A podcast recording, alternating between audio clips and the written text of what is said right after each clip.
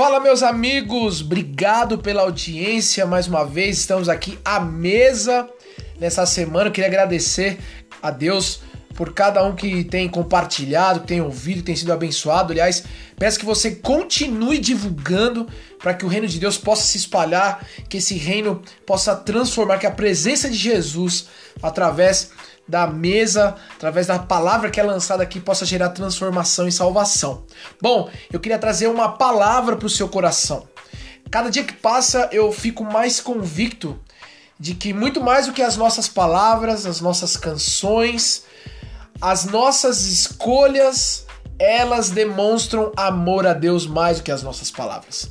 Jesus deixou isso muito claro quando ele disse que é, aquele que o ama é aquele que obedece o seu mandamento.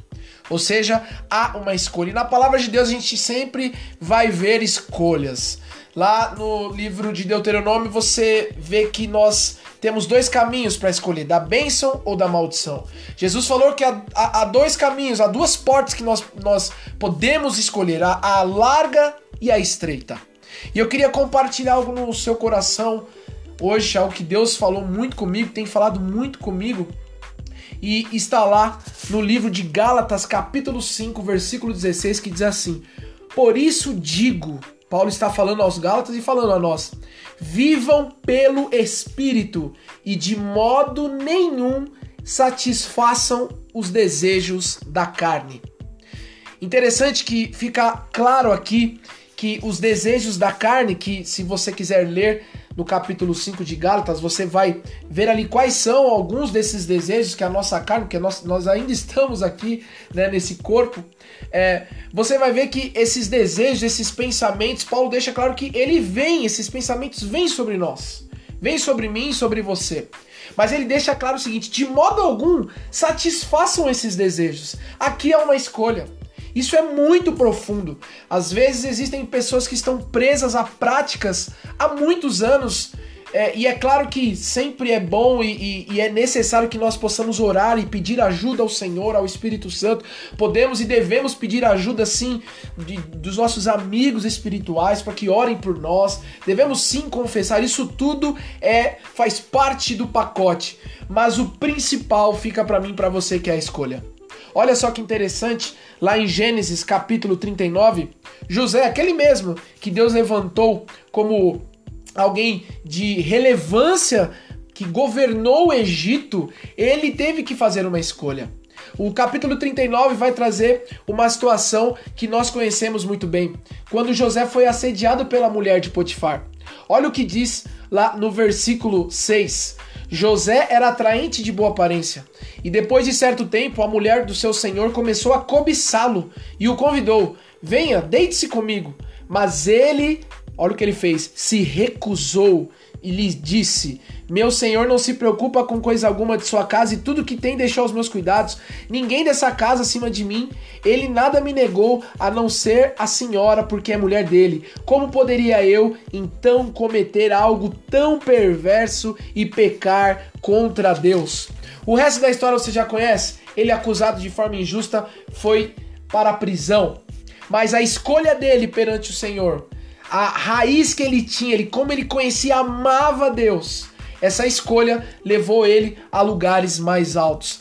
E é exatamente essa escolha que eu e você devemos fazer todos os dias. Paulo deixa muito claro: ainda que venha o desejo, não satisfaça esse desejo. Eu quero encorajar você a escolher amar a Deus, a escolher obedecer a Deus. E isso exige de mim e de você esforço. Muito esforço.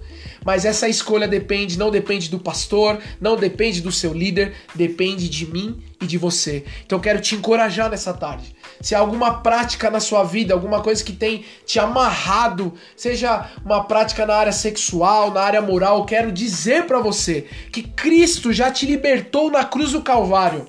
Cristo, mediante a fé, a Bíblia diz que nós somos filhos de Deus e por causa disso o Espírito do Senhor habita no nosso coração e nos fez livres para viver uma vida santa. Mas isso tudo depende da escolha certa. Eu quero te convidar a fazer a escolha certa nesses dias, ainda que venha algum tipo de pensamento, algum tipo de desejo sobre o seu coração. Não satisfaça esse desejo. Pelo contrário, viva pelo Espírito, o fruto do Espírito que é amor, mansidão, domínio próprio e tantos outros atributos que Deus colocou disponível para mim e para você. Então eu queria orar por você, para que você tenha coragem de fazer a escolha certa. Quando vier o desejo pelo pecado, seja lá qual for, que eu e você possamos escolher obedecer a Deus. E não há nenhuma expressão maior de amor a Jesus do que nós obedecermos e fazermos a escolha certa. Pai, no nome de Jesus, ajuda-nos a escolher o que é certo o que é perfeito, que é fazer a tua vontade. A lei do Senhor é boa e refrigera a alma. Toda vez que nós escolhemos a tua palavra, ainda que os desejos venham, ainda que os pensamentos eles, eles virão sobre nós, mas que nós possamos fazer a escolha certa, Espírito Santo. Nos ajuda em nome de Jesus. Essa responsabilidade está nas nossas mãos. E isso tem a ver com a nossa maturidade, Senhor. Que a cada dia que passa, nós possamos ser mais maduros e escolher estar perto do Senhor e escolher obedecer ao Senhor. Em nome de Jesus, quero encorajar os meus irmãos e assim eu também me encorajo.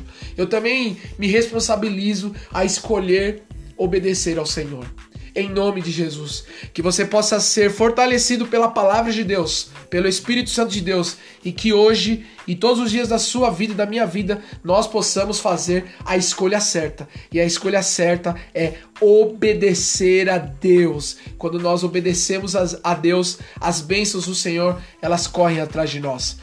Que Deus te abençoe. Muito obrigado por estar comigo à mesa e até o próximo episódio.